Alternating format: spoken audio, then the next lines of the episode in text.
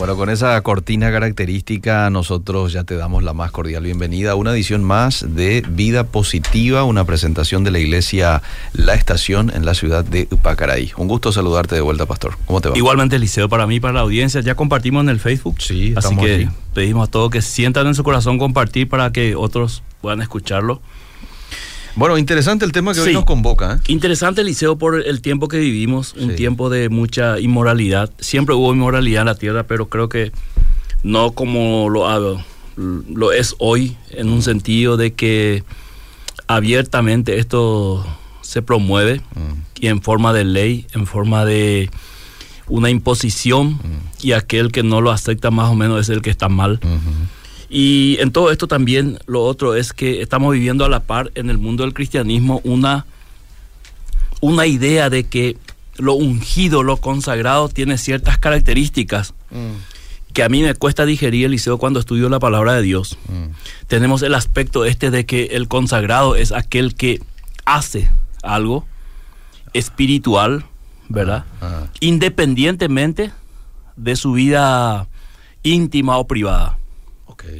En pocas palabras diría yo que hoy el, con- el concepto, la cosmovisión de consagración es qué estás haciendo en el ministerio, Ya. ¿verdad? Ya. Y no tanto qué estás haciendo en tu vida privada o cómo sos. Predicar ante una multitud. Claro, tener una iglesia grande, y eso no significa que los que tienen iglesia grande o megas iglesias, Claro. como se conoce hoy, sean, no sean consagrados. Pero la idea que está predominando, Mm. o la idea predominante hoy es, este es un consagrado, y a este hay que buscar Mm. que te ponga la mano y que te traspase esa unción, esa consagración. Mm. Y creo que esto es un error, Eliseo, Mm. porque estamos apuntando hacia exactamente donde la Biblia dice que no es. Y por eso quiero dedicar unos minutos. Compartí esto con el querido pastor Efraín Mencia Sí. y su congregación en el campamento Rancho Alegre. Y creo que es oportuno hacerlo también hoy. Consagración es igual a dedicación, Eliseo. Mm. Consagrar, dedicar algo. Es, es un, la consagración es un fin, eh, no un medio. Y aquí, entonces, el fin debe justificar los medios. O sea, si el fin es la consagración, Mm. este fin debe justificar los medios por los cuales se llega. Y estos medios muchas veces no son lo que la palabra de Dios dice. Por eso estaba objetando lo que hoy, en algunos casos, no en todos, se presenta como una vida consagrada. Mm. Y de, de antemano o de entrada, quiero decir que no es el ayuno, no es la oración. Ah. Entonces dirá el oyente que está escuchando o el que está viendo, wow, entonces ¿qué es? Al decir no es ayuno y oración, voy a demostrar bíblicamente que desde un aspecto fundamental de la consagración de la Biblia en el Antiguo y el Nuevo Testamento, la- el ayuno y la oración son secundarias o son secundarios. Del por qué lo voy a explicar más adelante. Entonces es algo que se aparta para un propósito, eh, uso exclusivo de Dios. Te pido que leas Romanos capítulo 12, 1 para arrancar. Sí.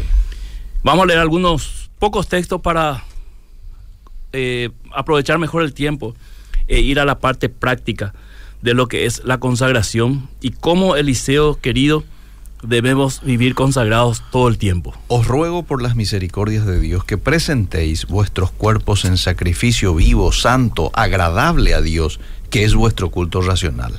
En este, en este, en esta versión que vos leíste dice así, en otra versión dice que es el verdadero culto. Mm. Los que participamos los cultos eh, tenemos que entender que el sacrificio de entregarnos a Dios completamente, este es un culto verdadero, no quiere decir que el otro sea falso, sino que en pocas palabras, parafraseando, diríamos, este es el culto completo. Si no caeríamos en el error de estar un domingo en la iglesia durante el culto, salido de ahí, dejar todo lo que pertenece a ese ambiente, a ese lugar y cambiar de fase y eh, vivir totalmente diferente, que no es la idea que la Biblia presenta. En el Antiguo Testamento los sacrificios eran apartados para Dios al ser puestos en el altar. Al ofrecer algo a Dios, uno renunciaba a la posesión de ese objeto. O sea, mi cordero, Mm. que es mío, yo lo pongo en el altar para Dios, exclusivamente para Él. Entonces yo renuncio a ese cordero y lo entrego a Dios. Ahora pasa a ser exclusividad de Dios. Esa era la idea del Antiguo Testamento en cuanto a la consagración. Eh, y es para la pertenencia de Dios, para su uso. Él podía hacer lo que quería. De hecho, la ley decía que parte de ese cordero lo podían comer los sacerdotes, por ejemplo, ¿verdad? Eh, entonces, si traemos esto al- a la cosmovisión del siglo XXI de la iglesia, Es lo que yo entrego a la iglesia, Mm, exclusivo para Dios, que Él determine a través de la iglesia lo que se tenga que hacer con lo que yo entrego, ¿verdad? Eh, parte por ahí el- el- la idea. Entonces hoy cuando eh, nosotros sacrificamos algo a Dios, tiene que ser con ese mismo propósito. Eh, entonces si es nuestra vida y la consagramos a Dios, tiene que ser para uso exclusivo de Dios e indica una renuncia mía y pasa a ser todo el Señor. Cuando nos presentamos entonces como sacrificio vivo, sencillamente estamos diciendo, Señor, mi vida es para ti, te pertenece, dispones totalmente de eso. Ahora, el ayuno y la oración pueden ser medios o no también. Y aquí quiero que me ayudes con Lucas 18, sí. versículo 9. Quiero demostrar que ni el ayuno ni la oración llega a ser eficaz si no cumple el fundamento y el propósito principal por el cual tiene que ser la consagración su fin. Explico. Lo que vas a leer desestima que una persona que ayuna y ora necesariamente es consagrado. No es así y quiero demostrarlo ahora con este texto que Lucas 18, 9. A unos que confiaban en sí mismos como justos y menospreciaban a los otros, dijo también esta parábola. Sí, Lucas 18, 9. sí. No, sí, hasta el... A ver, hasta el 13 por ahí.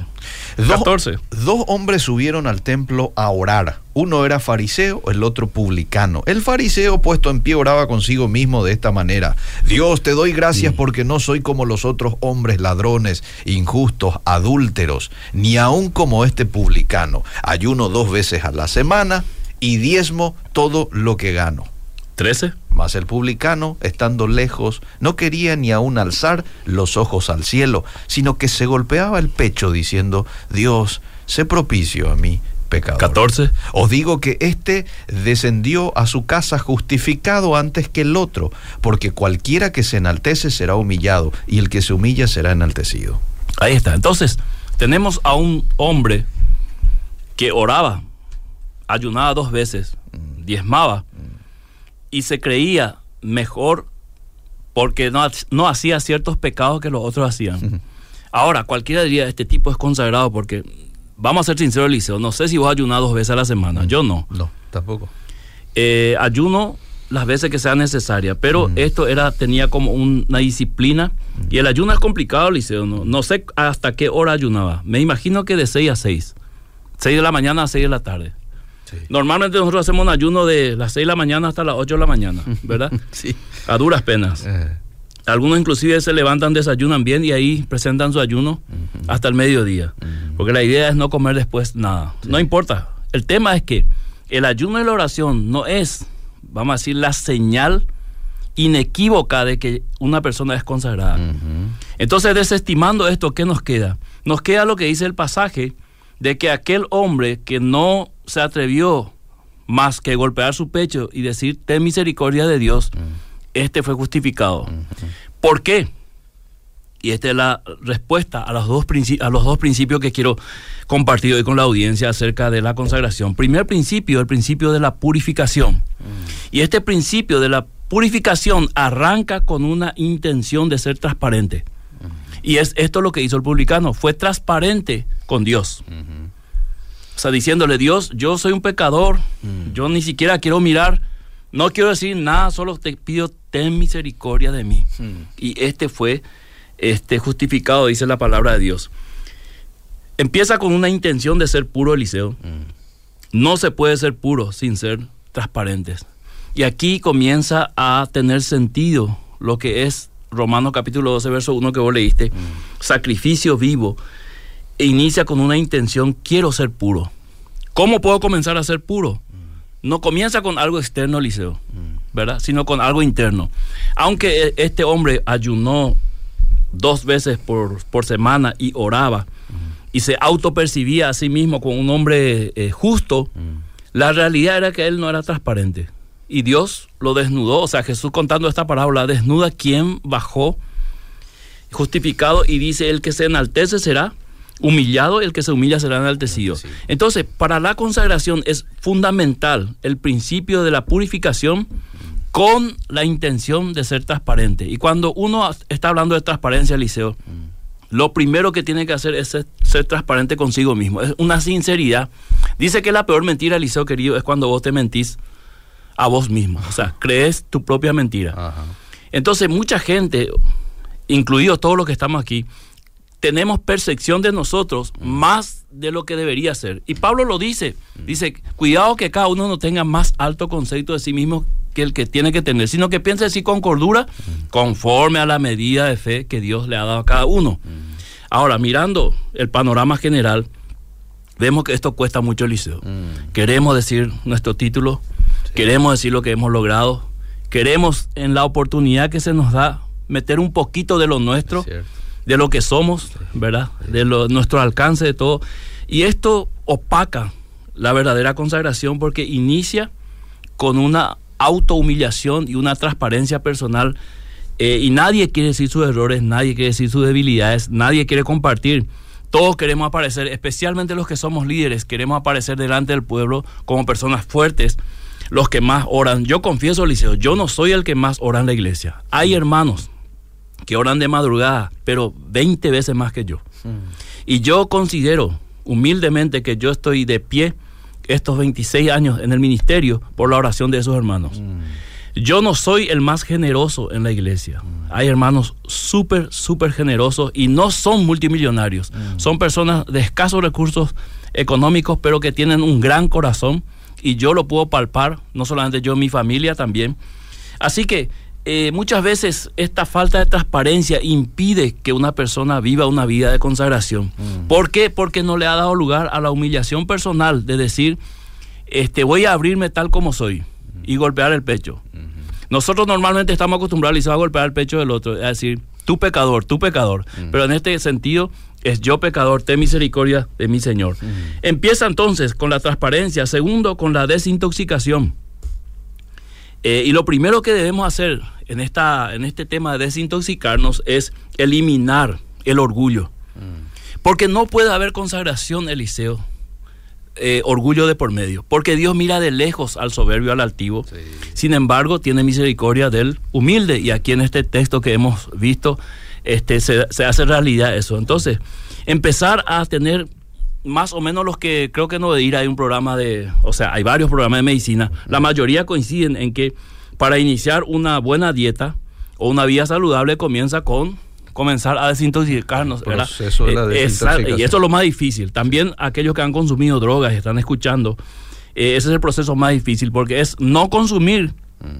Dejar de consumir para que tu pueblo eh, tu cuerpo perdón, se purifique.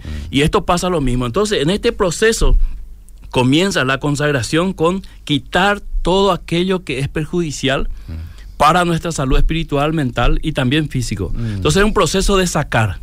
Y es, tiene que ver conmigo personalmente. Entonces, comienza con el orgullo, comienza con una humillación, reconociendo. Porque si yo te digo, Eliseo, vos sos muy orgulloso, Eliseo, te va a costar reconocer. Y menos si te digo acá enfrente de Kerem. Viceversa, igual.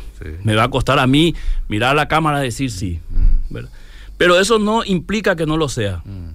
Que lo haga en público o lo haga en privado. Reconocer que hay un orgullo, que hay parte de mi vida mm. que tiene que ser sacado, eso duele. Y generalmente molesta, igual que la desintoxicación en cualquier área de nuestro cuerpo. Entonces, pasa por ahí. Y vos sabés que como fruto de esa molestia, eh, fíjate vos cómo reaccionamos. Y vos también. Sí. ¿verdad? Nunca vamos a decir, ah, tenés razón. O si no, lo peor. Ah. ¿Qué me vas a decir vos? ¿Quién no te conoce, verdad? Mm. O, no lo decís personalmente y después te vas a tu casa le decís a tu esposa. O yo. Claro quién es Eliseo para decirme quién no le conoce, ah, ¿verdad?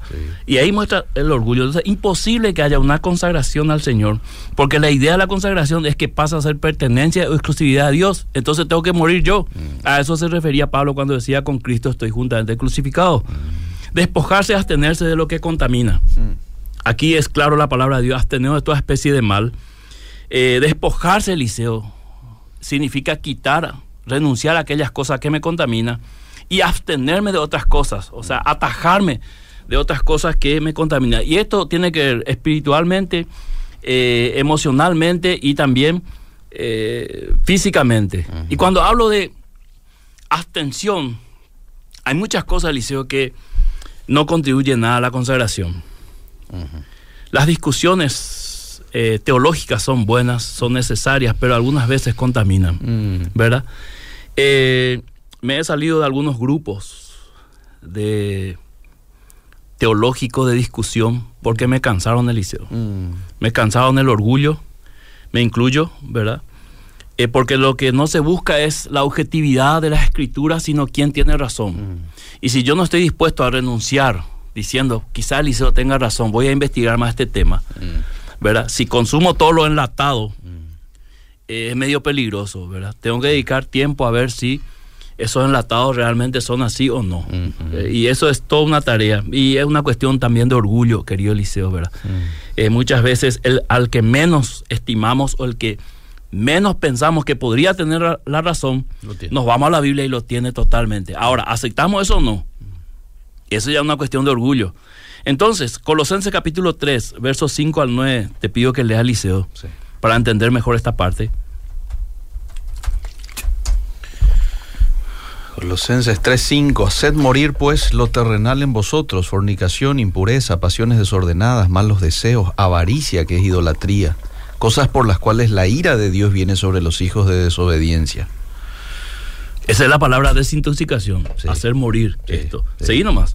en los cuales vosotros anduvisteis en otro tiempo cuando vivíais en ellas, pero ahora dejad también vosotros todas estas cosas, ira, enojo, malicia, blasfemia, palabras deshonestas de vuestra boca. No mintáis los unos a los otros, habiéndoos despojado del viejo hombre con sus hechos y revestido del nuevo, el cual conforme a la imagen del que lo creó, se va renovando hasta el conocimiento pleno.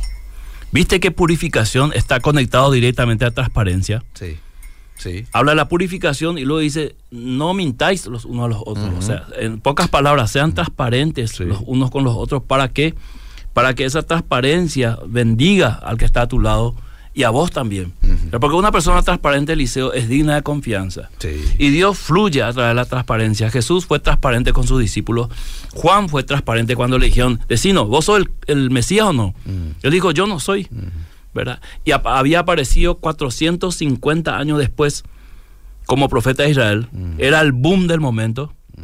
Todas las luces estaban prendidas sobre Juan. Podía marearse con tanta gente alrededor del Jordán escuchándole. Y podía insinuar o dar ambiguamente a entender que él era el Mesías. Él dijo, yo no soy. ¿Verdad? Yo no soy el Mesías. Yo soy solo un portavoz. Qué humildad la de Juan, Eliseo querido. ¿Verdad? Totalmente. Y algunas veces los predicadores, nosotros los predicadores y pastores, queremos robarle la gloria a Dios, pensando que la iglesia que tenemos es gracias a mi carisma, gracias a mi esfuerzo, gracias a mi trabajo, gracias a mi sudor, olvidando que las almas las trae el Espíritu Santo y la gracia la da el Señor. Segundo principio, Eliseo. El primero era el principio de la purificación, Sí. arrancando de la transparencia y la desintoxicación, absteniéndonos de toda especie de mal y quitando nosotros todo lo que contamina, ¿verdad? Muy bien, muy bien. Segundo, el principio de la justicia. La consagración es para justicia, Liceo. Y la justicia es actuar en consecuencia con el pensamiento de Dios. Es decir, actuar correctamente, actuar, co- actuar con el bien en contra del mal. En el Antiguo Testamento, ser pueblo de Dios era actuar con justicia. Y en el Nuevo Testamento no ha cambiado, sino que se fue reforzando esto y mejor explicado aún porque incluye todo. Primera de Juan 5, 17 dice, toda injusticia es pecado. Hmm. Ahora, ¿qué se, qué se entiende por injusticia? El mejor ejemplo que se me ocurrió, Eliseo, eh, Isaías 58, 3 al 7.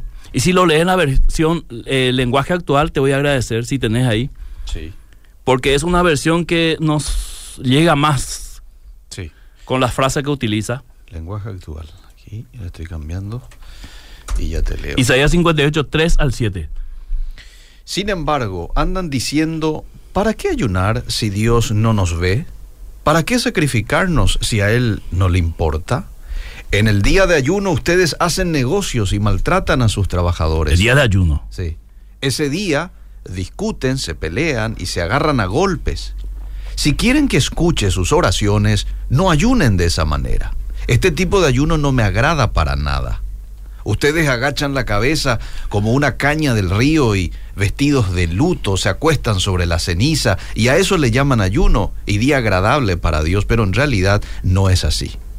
El ayuno que a mí me agrada es que liberen a los presos encadenados injustamente, es que liberen a los esclavos, es que dejen en libertad a los maltratados y que acaben con toda injusticia, es que compartan el pan con los que tienen hambre, es que den refugio a los pobres, vistan a los que no tienen ropa y ayuden a los demás. Los que ayunan así brillarán como la luz de la aurora y sus heridas sanarán muy pronto. Este brillo, Eliseo, en la definición del diccionario tiene que ver mucho con transparencia, porque la transparencia se, se ve este, contraponiendo la luz. O sea, hay que dejar brillar para que sea transparente y se vea. Necesita la luz. Entonces, el Señor está diciendo a su pueblo, ustedes para ser transparentes y que su ayuno tenga sentido y que verdaderamente ustedes tengan una vida consagrada, tendrían que ser justos. Porque hay personas presas ahí injustamente y ustedes vienen y ayunan ahí. Hay hambrientos que están teniendo hambre injustamente porque ustedes no le dan el pan. Ah. Entonces ustedes vienen y, y se presentan con este ayuno. Entonces, eh, cuando nosotros hablamos de consagración bajo el principio de la justicia, querido Eliseo, lo que estamos diciendo es, no se puede llevar una vida consagrada solo con ayuno y oración, dejando la justicia de por medio. Y aquí quiero introducir un poquito más y después ya dar lugar a la audiencia. Sí. ¿Cuántas injusticias para nosotros no son injusticias y menos pecado? Y voy a dar un ejemplo. Y voy a ser severo, Liceo, porque es la realidad. Bien. ¿Cuántos padres injustamente ponen carga sobre los hombros de sus hijos que ellos no pueden llevar? Por ejemplo, me vas a traer todos cinco. Si no me, no me traes todos cinco, el colegio, la escuela, vas a ver. Guay de vos si traes un cuatro. Y ni quiero ni hablar si traes un uno. Si traes un uno, sola a la familia, más o menos me quiero suicidar, ¿verdad? O, o no te voy a hablar por un mes. Y digo yo, Liceo, ojalá que haya oyentes del otro lado que nunca hayan este, traído un uno. Mm. Yo sí, Eliseo en el colegio. Yo también. Sin embargo, ese uno Mm. me ayudó a ver de otra perspectiva la vida. Mm. Que necesito mucho más esfuerzo para superar ese uno, Claro. ¿Verdad? Y la vida no fue fácil. Pero si no le das una oportunidad a tu hijo de fracasar, de cometer errores, estás siendo injusto. Porque vos también fuiste niño, adolescente. ¿verdad? Y cometiste errores Sí. y hoy sos una persona madura y lógicamente que pensás mejor, lógicamente que tenés otro panorama y te moves de otra manera. Pero ese chico o esa nena no podés injustamente cargar sobre él o sobre ella una carga demasiado pesada. Ahora paso al otro lado de los chicos. Hay chicos que injustamente mantienen en jaque a sus padres con amenaza de que me voy a ir de casa, ¿verdad? Me voy a suicidar. Con una deshonra total a todos los consejos de los padres que, que le han dado. Eh, con una ignorancia total del, del respeto y la estima y la honra a los padres. Y viven su vida sin importarle lo que los padres piensan u opinan Mm. injustamente después de que los padres hayan hecho todo el esfuerzo que cualquier padre, y no lo digo yo porque soy padre, porque también me tocó ser hijo, todos los padres hacen un esfuerzo extraordinario por poner todas las comodidades y hacer que sus hijos pasen de la mejor manera y estudien mejor que ellos. Sin embargo, el otro lado, recibimos esa injusticia. Esas injusticias, a esas, a esas injusticias se refiere la palabra de Dios, de que no puede haber consagración, injusticia de por medio. Ni quiero hablar de la iglesia Liceo, ¿verdad? Para no tocar llagas, porque después nos envían mensajes y comienzan a decir el pastor Miguel esto, aquello, ¿verdad? Pero ni hablar de aquellos que no estiman a sus líderes, ¿verdad? Cuando la Biblia dice por causa de su obra, tenerle en estima, en respeto, ¿verdad? Eh, ni hablar de los matrimonios, que por un error de uno de los cónyuges se ha olvidado todo lo bien que ha hecho y todos los años que luchó a tu lado y todos los sacrificios que hizo y cometió un error, ¿verdad? Y ese error lo condena. Sí. Entonces muchas veces somos injustos y pensamos que injusticia es quizás testificar eh, contra alguien y men- mintiendo, ¿verdad? No, injusticia hay todos los días, Liceo, y por eso la consagración es un estado continuo. Es decir, debemos buscar serlo constantemente, vivir una vida. No es un- en un campamento vos te consagras y eso ya es suficiente. No, es todos los días, Liceo, levantarse y consagrar, poner al servicio del Señor tu vida. Ese, es un estilo de vida. O, o sea, o sea, eh, uno toma la decisión, sí, puede ser en un campamento una sola vez, pero después uno tiene que ir renovando todos los días esa Todos decisión. los días, Liceo. Por eso la idea satánica es la contaminación. ¿Dónde gana Satanás, Liceo? Cuando contamina lo puro, cuando mete mentiras en la transparencia y mete injusticia en la vida de un justo. Entonces, la contaminación de espíritu, alma y cuerpo es lo que busca Satanás. De espíritu, por muchas cosas, ¿verdad? A través de muchas cosas, contaminar el espíritu con idolatría, con este, una falsa espiritualidad o un espiritualismo igual al del publicano, yo soy esto, ¿verdad? Yo tengo tantos años de creyente, yo me bauticé, a mí me bautizó el pastor Eliseo Rolón, ¿verdad? Yo estoy en la iglesia Obedira. Todo esto, contaminación de espíritu, ¿verdad? Contaminación del alma que tiene que ver con los sentimientos, ¿verdad? Sentimientos mezclados, que hay cosas que me gustan todavía, que son capaces de apartarme de la fe verdadera en Cristo. Y del cuerpo ni hablemos, Liceo, porque ahí entra un montón de cosas, ¿verdad? Abstener otra especie de mal, todo lo que yo considero que es malo para el cuerpo, eh, debo de abstenerme y debo de alejarme. Entonces muchos dicen, yo no soy eh, adúltero, yo nunca me acosté con una mujer, pero consume pornografía. Por ejemplo. Eh, espiritualmente hablando, es un adúltero porque participa de la relación sexual de manera pasiva. Es lo mismo que yo fume aquí, Eliseo, y vos nunca fumaste en tu vida, pero a los un año de estar juntos, tener el pulmón lleno de humo. Lo mismo ocurre con algunas cosas que afectan el espíritu, afectan el alma, afectan el cuerpo. Hay cosas que nuestro cuerpo no deberíamos nosotros prestar para eso. Pablo dice, no presten su cuerpo para la fornicación, por ejemplo. Y podríamos poner miles de ejemplos, pero por una cuestión de tiempo voy a parar aquí para que también la audiencia opine, querido Liceo. Excelente. Eh, es bueno siempre dar esa oportunidad a los oyentes. Hay muchos mensajes y voy a leer un poco algunos aportes que aquí la gente lo da tanto a través del Facebook como también a través del WhatsApp. Buenas tardes, muy lindo el tema de hoy, dice Daisy Rodríguez. Excelente, como siempre, mis hermanos, dice Cayetana. Eh, qué buen programa, qué interesante. El pastor, acabo de decirle a mi hijo así. Ay, pastor, acabo de decirle a mi hijo así, dice eh, esta oyente. A ver, voy a los mensajes del WhatsApp rápidamente a ver qué tenemos por aquí. Bendiciones, pastor. Gracias por siempre estar con nosotros y impartir tus excelentes y oportunas enseñanzas. ¿Qué capítulo es el que acaba de leer? Dice el que acabaste de leer. Isaías 58. Isaías 58. Sí. Así es. A ver qué más hay. Dice, saludos desde Villa Lisa. Estamos, saludos para el pastor. Eh, presente. Ah, muy bien. Eh, Rosy estuvo en el campamento donde estuviste. Ah, sí, sí. iglesia El, el domingo. Saludos a los hermanos de sábado. Encuentro Cristiano Villa Lisa. Muy bien. Eh, bendiciones, un saludo para el pastor. ¿Cómo aprovecho este tipo de estudios? Muy buena programación, bendiciones desde Itá. Bueno, estos son los mensajes que llegaron. Eh, ni bien lleguen más mensajes, yo voy a estar compartiendo. ¿eh? Desde Santaní, escuchando, está espectacular el programa, dice Rolando. Eh, Marta también saluda aquí a través del Facebook, muy lindo, siempre aprendemos mucho. Eh, yo tengo un niño exageradamente perezoso, dice. Eh, espérame que no sé qué pasó aquí con mi con mi computadora. Es exageradamente perezoso y a ver, ¿qué hago, pastor? Es muy manipulador.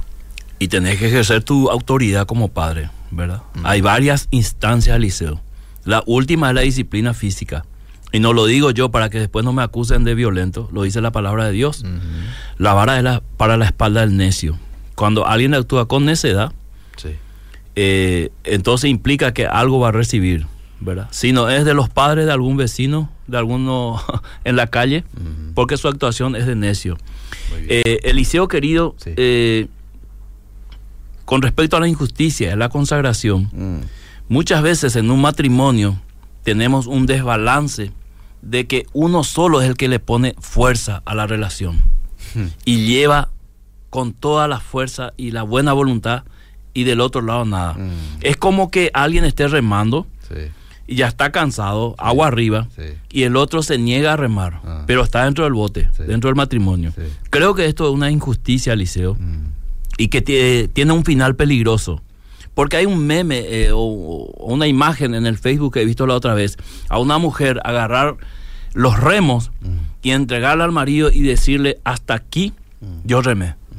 Como diciéndole, ahora te toca a vos. Si seguís remando, nos vamos. mm, Si no, nos quedamos acá. ¿verdad? Y para mí la imagen fue muy fuerte porque conozco y veo matrimonios donde uno pone el esfuerzo al liceo y el otro no participa activamente.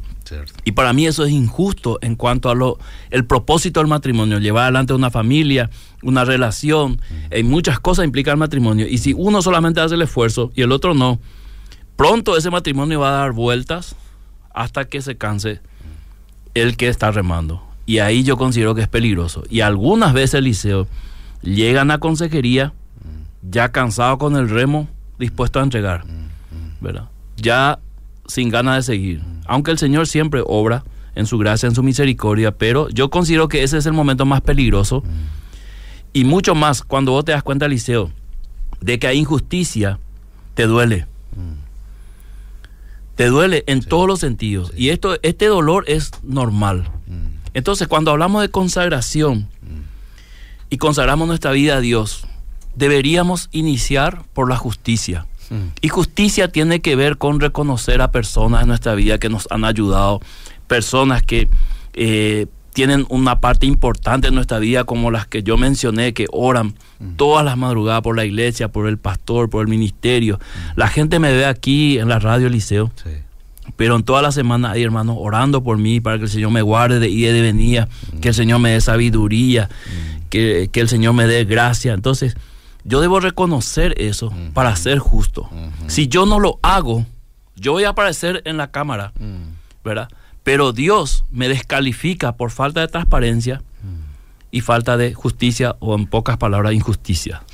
Tocaste eh, justicia en el matrimonio y hay varios que hacen referencia. Dice aquí un oyente, así mismo, pastor, yo estoy cansada de siempre estar remando sola, dice esta oyente. Eh, bendiciones, asimismo, pastor, él se alejó cuando llegó las malas y hoy estamos separados.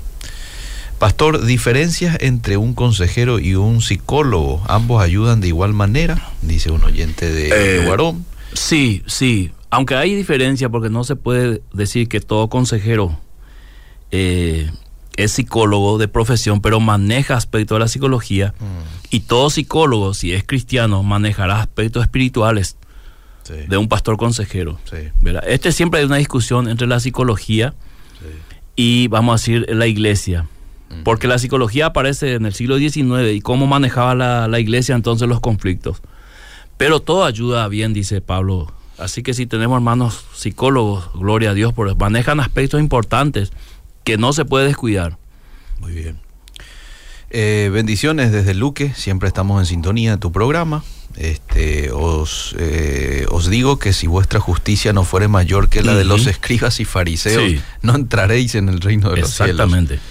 Bueno, oísteis que fue dicho a los antiguos, no matarás y cualquiera que matare eh, será culpable de juicio, pero yo os digo que cualquiera, bueno, y sigue el, el pasaje, que eh, definitivamente nos muestra que no podemos eh, solos ante esto, ¿verdad? Con Sí. nuestra propia justicia necesitamos de Dios.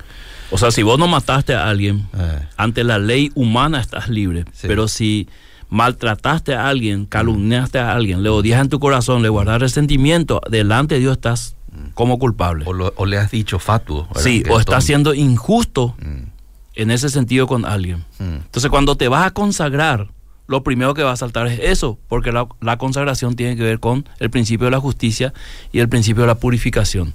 Muy bien. Bueno, a ver qué más hay por acá. Mensajes, bendiciones. Qué gusto escucharle siempre al pastor Miguel. Aprovechamos mucho sus sabias enseñanzas. Maciel Palacios también le saluda. Eh, Maciel, querido, Dios te bendiga.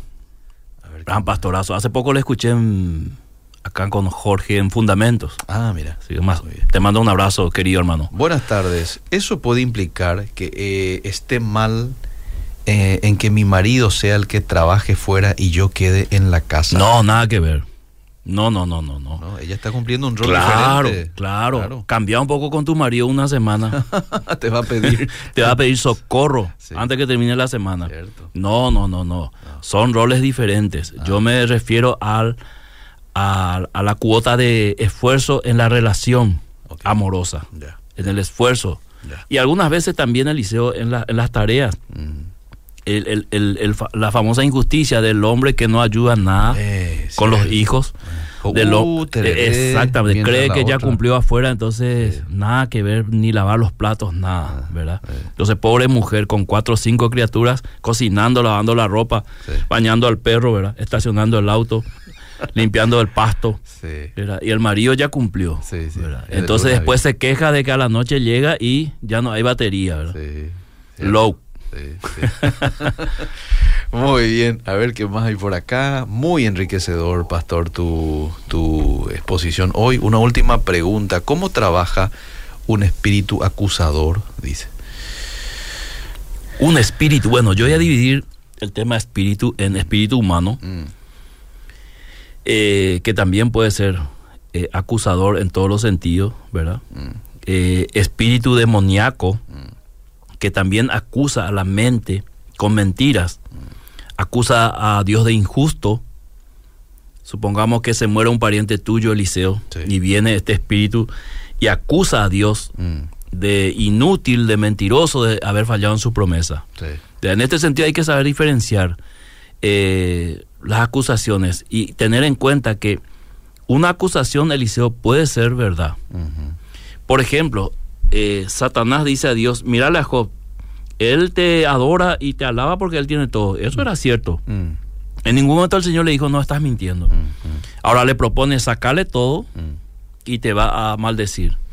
Pero por- hay que, hay que entender que las acusaciones o las críticas siempre hay que pasarla por un filtro y ver cuánto de verdad hay. Porque algunas veces nuestro orgullo no permite escuchar críticas, ¿verdad? Alguien te puede acusar, Eliseo, de que sos un dictador acá no de ira. Sí. Y vos no aceptás. Eh, Andá nomás medita, ah, ¿verdad? Podría quizá- tener un Podría tener razón, razón. y eso te va a ayudar a mejorar, sí. ¿verdad? Pero si no estás abierto a escuchar Ah, y menos a aceptar, entonces te perdés la posibilidad. Pero ahora cuando se trata del enemigo, podría ser mentira y podría ser verdad también, Eliseo. sí. Ahora, ¿puede el diablo decir verdades? Claro. Y él le dijo a Jesús una verdad escrita. A sus ángeles mandará cerca de ti para que tu pie no tropiece. ¿Verdad? Pero detrás había una gran mentira. Tírate acá, ¿verdad? Que el Señor te va a... Hay que discernir. Ok. Eh, ¿Tiene sentido tu predicación desde que le conocí a Dios? Soy transparente y ya no miento. Mi hija cometió error, su papá le condena eh, en la escuela, dice. Bueno, hasta ahí llegó el mensaje, ¿no? Pero, pero se entiende. se Ay, mi entiende. padre todavía así, Eliseo. Y de eso que sacan el cinto y le dan... eh, por cada uno que, que te trajo en la libreta Mm, eh, de calificaciones, por cada uno le da tres cintarazos. Si trajo tres, uno son nueve. Ah, Existen todavía esos padres, Eliseo. Mira que yo calculo que sí, ¿eh? Yo calculo que sí. Hay padres y padres. Pero seguramente menos que antes. Seguramente. Seguramente. ¿Verdad? Pienso, quiero pensar que ya no existe. Mm, eso que le exigen a su hijo ser primero en todo. Está bien eso. Quizá en otro programa lo toquemos, Eliseo, pero tengo mis serias dudas. mm. ¿Verdad? Tengo mis serias dudas. Exigir al chico a ser primero en todo. No, vos sabés que hay padres muy exigentes. A mayor expectativa, Sí, mayor posibilidad de sección. sí, sí. Darle una, una ventanita de fracaso, Mm. de la posibilidad de errar y fracasar. Vos sabés que le leí el otro día a una psicóloga, acá entre paréntesis nomás, y le comentaba también a mi esposa, de que los padres que son sumamente exigentes crean niños ansiosos. Y temerosos. Y temerosos. Pues tienen miedo al fracasar, a fracasar porque claro. piensan que le van a rechazar. Tanta es la exigencia Sí. que después genera esto en ellos. y que- también generan chicos com- muy competitivos que no permiten y están dispuestos a hacer cualquier cosa con tal de que el otro no le gane. Mm, Es decir, yo tengo un programa ahora no de ira sí. y te voy a, Eliseo, a hacer las contras porque no quiero que vos me superes. Así, ¿Verdad? Sí. Y así tenemos después, llega al- a, a- a la edad adulta y trae esto, Mm. lastimosamente. Sí, Nos sí. estamos volviendo medio psicólogos, Eliseo, esta tarde. Eh, Y justo acá te llega una pregunta sobre psicología. Dice, nosotros pues, los cristianos necesitamos también de psicólogo. ¿Qué opina usted? Dice, ya que tocaste el tema de... Sí, yo estudié psicología un año, Eliseo. Mm, Eh, hice todo el primer año, después dejé. Y después en la maestría estudié otra vez psicología pastoral y también psiquiatría. mm, Yo puedo decir con toda libertad, necesitamos en ciertos aspectos, mm. porque la psicología maneja ciertos aspectos que vos lo podés dar la vuelta y decir, bueno, esto es lo que la Biblia dice y llamarlo con otro nombre, ¿verdad? Pero necesitamos, por ejemplo, en el sentido de comportamientos, La psicología pues te dice que ciertas, ciertos comportamientos se debe a. Sí. Por ejemplo, si vos sos una persona bipolar, Ah, ya asumimos cómo te comportas. sí. En esos aspectos es importante la psicología. Ahora, llevar todo al campo psicológico. No, eso tampoco. Esto también es un error. O llevar todo al campo espiritual Mm. hacia los demonios es otro error. Necesitamos la guía del Espíritu Santo para saber cuándo acudir, cuándo orar y cuándo echar toda la responsabilidad sobre la persona, asumiendo su- sus actos. Muy bien, excelente. Siempre escuchamos el programa No nos perdemos ningún martes, dice aquí la familia eh, de Areguá, familia Villar Sandoval. Muy bien. Bueno, estos son los mensajes que llegaron hoy, querido pastor. ¿eh? Nuestro tiempo, ¿cómo está, Liceo? Y estamos ya ahí. Casi, Estamos, casi. Sí, llegando a los minutos finales. Seguramente usted va a hacer alguna... Y si no hay más mensajes. Liceo, eh, quiero decir que la consagración Mm, tiene que ver, Eliseo, con un deseo mm, de ser más transparente y ser más puro y ser más justo. mm, Si yo tengo este deseo en mí, yo ya me estoy consagrando. mm. ¿Por qué? Porque este deseo buscará en las acciones materializar eso. Mm, Es decir, que cuando vos tenés deseo de ser transparente, Eliseo, mm. en las cosas mínimas o en los mínimos detalles, voy a poner en práctica. Sí. Si, si querés ser eh, justo Mm, en las cosas mínimas, y eso que no hablamos de los padres injustos que le dan todo a un hijo y al otro no, mm, ¿verdad? mhm. Eh, he visto una imagen que me encantó. Decía, eh, para mi mamá todos somos iguales. Mm. Y por la pared está el cuadro bien grande de la foto del hermano menor, del último. Mm, O sea, no estaban todos los hermanos, solamente el último. Pero para la mamá todos los hijos son iguales, ¿verdad? Mm. Algunas veces los chicos perciben esa injusticia de los padres. Algunas veces los hermanos perciben injusticia en las iglesias. ¿Verdad? Que nosotros los pastores le damos preferencia a otros. Y eso lastima el corazón. Y tenemos que asumir también, y yo pido perdón públicamente, Eliseo, si alguien por lo menos se sintió así en la congregación y me están escuchando, si hemos dado esa percepción, esta imagen, Mm. yo tengo, que- tengo que asumir y pido perdón porque quizás no nos damos cuenta. El Señor va a juzgar si lo hacemos intencionalmente. Pero hay ciertas decisiones o ciertas maneras de actuar que al otro le parece injusto. Y realmente tiene razón Eliseo, mhm, ¿verdad? Entonces, eh, caminamos en esta consagración porque este es el verdadero culto con la intención de ser transparentes, de ser justos y puros. Sí. En eso nos movemos. Y si con eso ayunamos y oramos en esa condición, imagínate lo que vamos a hacer, Eliseo. Sí, sí. Tremendos. Te tengo una última pregunta y Dale. después nos vamos. Porque hablaste recién de deseo, deseo de ser mejor como inicio de la consagración, Sí. ¿verdad? ¿Ese deseo es, eh, lo pone Dios en un 100% o hay participación también del ser humano? Hay una invitación de Dios. Dios nos llama a ser justos, nos llama a ser santos. Hay una invitación y el ser humano responde, Eliseo. Yo lo veo en toda la Biblia, en que Dios quería que su pueblo sea santo, habló de Israel, y ellos se rehusaban a cumplir los mandamientos de Dios. Cualquiera diría, no, ellos no tenían la capacidad de ser, no, sí tenían Eliseo, ellos podían ser justos. El texto que leíste, Isaías 58, muestra que ellos podían hacerlo, Sí. solamente que no lo hicieron, por eso son este, acusados de injusticia. Ajá. Jesús apunta al corazón Sí. cuando dice que cualquiera que mira a una mujer Ah, y la codicia desea en su corazón ya adulteró. sí. ¿Por qué dijo eso Jesús? Porque ese deseo hace de vos un potencial adúltero. Está en tu deseo Mm, acostarte con esa mujer. No sé si lo vas a lograr o no físicamente, pero está en tu deseo. Y todo el reino de Dios en el Nuevo Testamento, en los Evangelios, gira alrededor de la intención del corazón, ¿verdad? Entonces, cuando los, los fariseos acusan a los discípulos de, de que no se lavaron la mano para comer por ley, Jesús dice, no, no es lo que contamina lo que entra, sino lo que sale, porque lo que sale sale directo del corazón, del- de, su deseo, de, de lo que tiene la intención de hacer. Por eso, si yo quiero ser transparente, si yo tengo un buen deseo, nace de mi corazón por invitación de Dios, porque ¿a quién yo me voy a consagrar? Al Señor. claro. El Espíritu Santo pone en nosotros el deseo. Mm. Y nosotros nos sumamos o no a ese deseo de Eliseo para vivir una vida consagrada. Alimentamos o lo dejamos morir. Exactamente, como aquel, eh, aquella leyenda del, Sí. del indígena este que alimentaba al lobo que estaba dentro, ¿verdad? El más, el mejor alimentado era el que predominaba, ¿verdad? Totalmente. O prevalecía. Mi querido Miguel, gracias por el tiempo. ¿eh? Hasta el próximo martes. Si Dios así lo permite. Seguimos.